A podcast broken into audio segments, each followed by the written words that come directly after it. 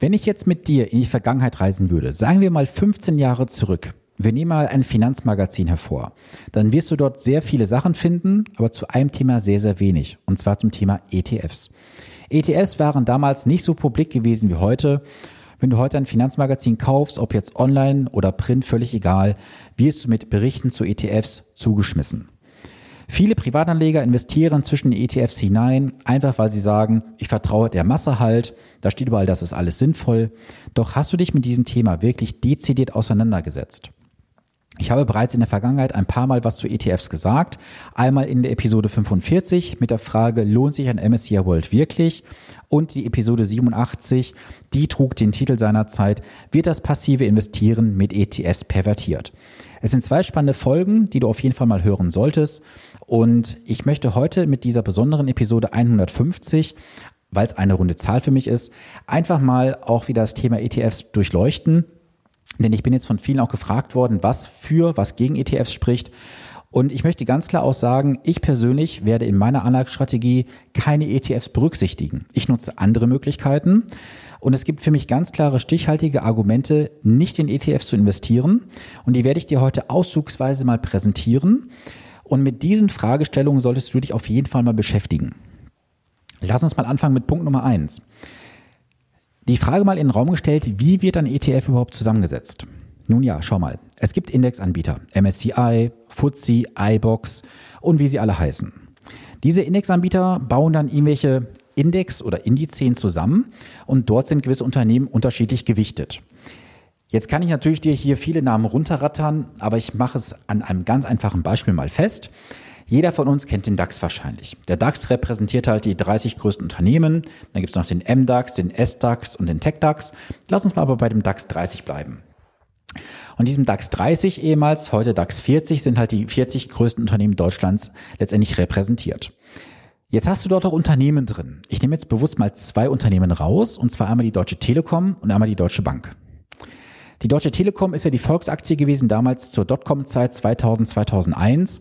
Höchststand seiner Zeit etwas über 100 Euro waren es, glaube ich, gewesen. Heute liegen wir bei irgendwo 17, 18 Euro. Jetzt frage ich dich mal ganz konkret und direkt, würdest du dein Geld konkret direkt in die Deutsche Telekom investieren? Eher ja oder eher nein? Die Frage machst du für dich bitte mal beantworten. Ebenso bei der Deutschen Bank. Die Deutsche Bank hat sich ja in den letzten Jahren nicht gerade mit guten Nachrichten geberühmt. Nein, da gab es einige Skandale, da gibt es Rückstellungen für irgendwelche Klageverfahren in den USA und so weiter. Jetzt stelle ich auch hier die Frage, würdest du dein Geld in die Deutsche Bank investieren direkt? Eher ja oder eher nein? Das sind nur zwei von 40 Möglichkeiten. Wenn du jetzt einen DAX-ETF kaufst, egal von welchem Anbieter, hast du diese beiden Unternehmen auch trotzdem in diesem ETF berücksichtigt. Jetzt könnte man natürlich sagen, okay, da kann man ja auch vielleicht ein bisschen was anderes konzipieren. Man nimmt irgendwie einen DAX, äh, ein MDAX-ETF, man nimmt einen SDAX-ETF oder was auch immer. Nein, du kannst natürlich auch in diese Nebenwerte investieren. Das solltest du auch tun durchaus. Aber die Frage ist, macht das grundsätzlich Sinn, nur in Deutschland zu investieren? Das auf gar keinen Fall. Was ich dir mit dieser Frage Nummer eins einfach nur sagen möchte, ist, du musst genauer hineinschauen, wo du dein Geld investierst. Denn egal mit welchem Anleger ich auch in den letzten Wochen zum Thema ETFs gesprochen habe, keiner hat mir ganz klar auch gesagt, dass er sich mit diesem Thema dezidiert beschäftigt hat. Die haben einfach irgendeine Rennliste genommen von irgendeinem Magazin oder irgendwelchen Vergleichsportalen und haben dann diese ETFs eingekauft vor Monaten und vor Jahren. Aber, sich haben sie, aber sie haben sich nie damit auseinandergesetzt, was dort wirklich hintersteckt. Das heißt, du musst die Motorhaube aufmachen, dir den Motor anschauen und die Frage stellen, ist dieser Motor passend für mich oder ist er eher nicht passend? Ein großer Nachteil auch bei ETFs ist das Thema Rebalancing. Rebalancing für alle die, die es nicht wissen, ist das ähm, Rejustieren auf eine ursprüngliche Verteilung. Ich mache es mal ganz einfach an einem Beispiel fest. Nehmen wir mal an, du hättest jetzt ein Portfolio, da sind 50% Aktien und 50% Anleihen drin. Und über das Jahr entwickelt sich das Depot entsprechend und irgendwann hast du eine Gewichtung von 60 zu 40, heißt 60% Aktien und 40% Anleihen dann würde man das Ganze zu einem gewissen Stichtag wieder in das Ursprungsverhältnis zurückversetzen. Und das machen ETFs auch in der Regel ein bis zweimal im Jahr. Das heißt, die Unternehmen beim ETF entwickeln sich ja unterschiedlich. Das eine mehr gut, das andere weniger gut. Und dementsprechend gibt es an diesen Stichtagen eine Reallokation der einzelnen Gewichtungen. Und das hat natürlich auch damit zu führen, oder das ist halt die Konsequenz daraus, dass gewisse Positionen, die halt schon sehr dominant sind, auch über die Zeit natürlich einen sehr hohen Anteil in diesem ETF letztendlich übernehmen. Schau dir einfach nur mal an, wie viel Prozent der MSCI World gerade ausmacht bei den Top 10 Holdings. Ich kann es jetzt nicht gerade genau sagen, ich bin auch gerade nicht am Laptop, aber ich meine mich zu entsinnen, dass irgendwo zwischen 17 und 20 Prozent allein die Top 10 Holdings, also die zehn größten Werte im MSCI World ausmachen.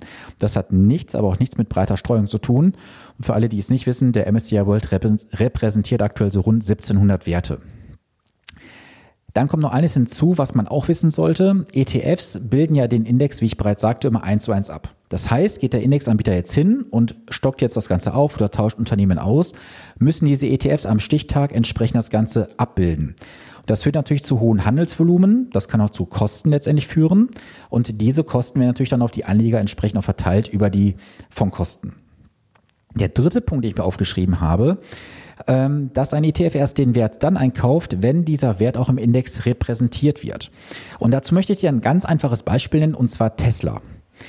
Über Tesla kann man jetzt halten, was man möchte. Ich fahre aktuell ein Tesla, ich finde es ein super Auto. Und ich gebe dir jetzt mal ein paar Zahlen an die Hand. Und das ist eine ganz große Schwachstelle von ETFs. Und zwar schau dir mal Folgendes an. Tesla ist ja letztes Jahr in den S&P 500 aufgenommen worden. Zum Zeitpunkt der Aufnahme am 18. Dezember 2020 war Tesla sogar das sechstgrößte Unternehmen im S&P 500 gewesen.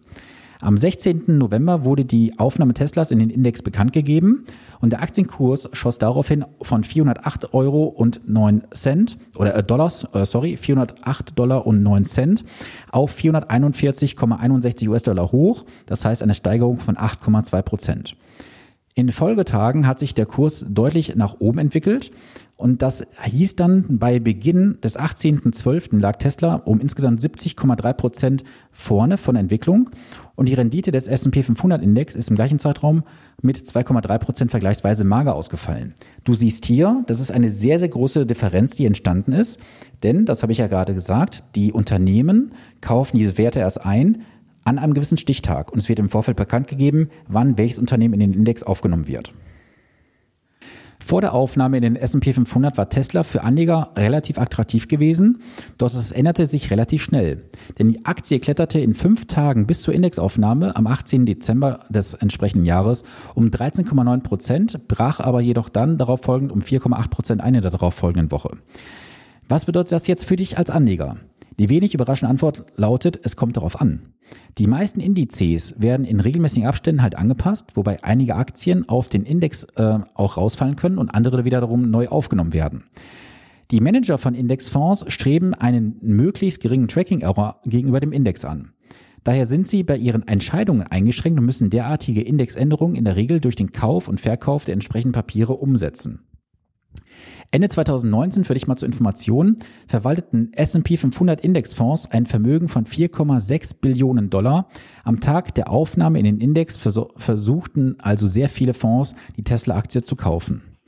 Und jetzt kannst du dir mal ausrechnen, was das heißt, wenn jetzt viele oder alle Indexanbieter für den S&P 500 Tesla aufnehmen müssen. Das ist gewaltig gewesen. So, und jetzt passiert Folgendes. Du investierst jetzt in den S&P 500. Wann partizipierst du von den Erfolgen oder von den Misserfolgen von Tesla? Richtig, ab dem 18.12. Die Zeit davor bist du gar nicht mit dabei gewesen. Weil, das ist mich eine ganz große Schwachstelle von ETFs, sie bilden immer nur den Index 1 zu 1 ab.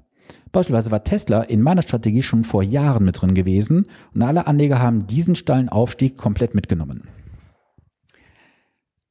Ein weiterer Punkt ist, ETFs werden zum Trading genutzt. Das habe ich ja bereits in der Episode 87 so angerissen. Aber ich merke das immer wieder auch in gewissen Foren, wo ich mal zwischendurch lese.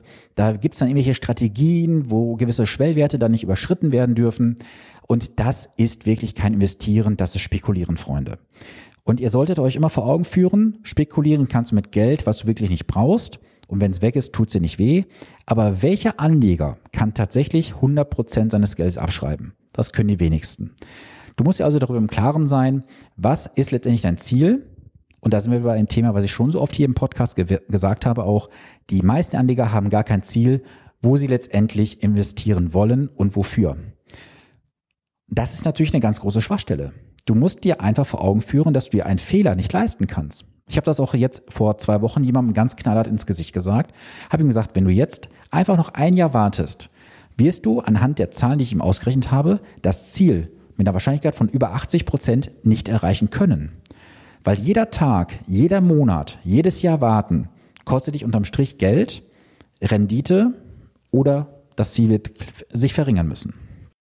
Ich hoffe, ich konnte dich heute mit dieser kurzen Episode anregen, dass du dich mal mit dem Thema ETFs, deiner Anlagestrategie konkreter beschäftigst, dass du mal hinterfragst, ist das, was ich dort mache, überhaupt richtig? Ist das sinnvoll? Und wenn du jetzt sagst, du möchtest dazu mehr Informationen haben, wie das genau funktioniert, was Möglichkeiten es gibt, schau mal in die Shownotes hinein. Da gibt es am 15. diesen Monats, also am 15. Oktober, ein Online-Event von mir. Dort gehe ich mal auf das Thema ETFs und andere Möglichkeiten konkret ein. Es lohnt sich auf jeden Fall einzuschalten oder dabei zu sein. Und ich werde das auch nicht ganz groß machen. Das sind maximal 20 Teilnehmer, die dabei sein werden. Deswegen komm gerne dazu. Es ist ein kleines Investment für dich mit einem großen Nutzen. Und wenn du noch Fragen hast, du weißt, du kannst mich jederzeit gerne kontaktieren. Wer den Weg zu mir sucht, der findet diesen Weg auch. Wer mich kennt, weiß, dass mir Feedback persönlich sehr, sehr wichtig ist. Und ich habe in dieser Woche eine kurze Sprachnachricht vom lieben Andi bekommen. Andi, Grüße gehen raus an dich. Und ich möchte dich gerne an dieser Nachricht teilhaben lassen, die ich dir jetzt kurz einspiele. Jo, Andi hier. Ich habe gerade kurz Zeit gehabt nach dem Sport und habe mir deine Podcast-Folge angeschaut. Wollte nur mal sagen, ich bin froh, dass wir bei dir sind, dass du uns berätst. Du machst deine Sache so toll und so geil. Mach einfach weiter, wie du bist. Ähm, ich schaue mal, dass ich dich nächste Woche oder übernächste Woche irgendwann mal anrufe, wenn ich ein bisschen Zeit habe, weil wir ja mal ein bisschen quatschen wollten. Aber es ist immer wieder schön, deine Stimme zu hören, wie du sagst, wie die Sachen sind. Geiler Typ, Mann. Mach weiter so. Wir hören uns. Und in diesem Sinne wünsche ich dir eine wundervolle Woche. Bleibe gesund und wir hören uns in der nächsten Woche. Bis dahin viele Grüße. Dein Sven Stopka.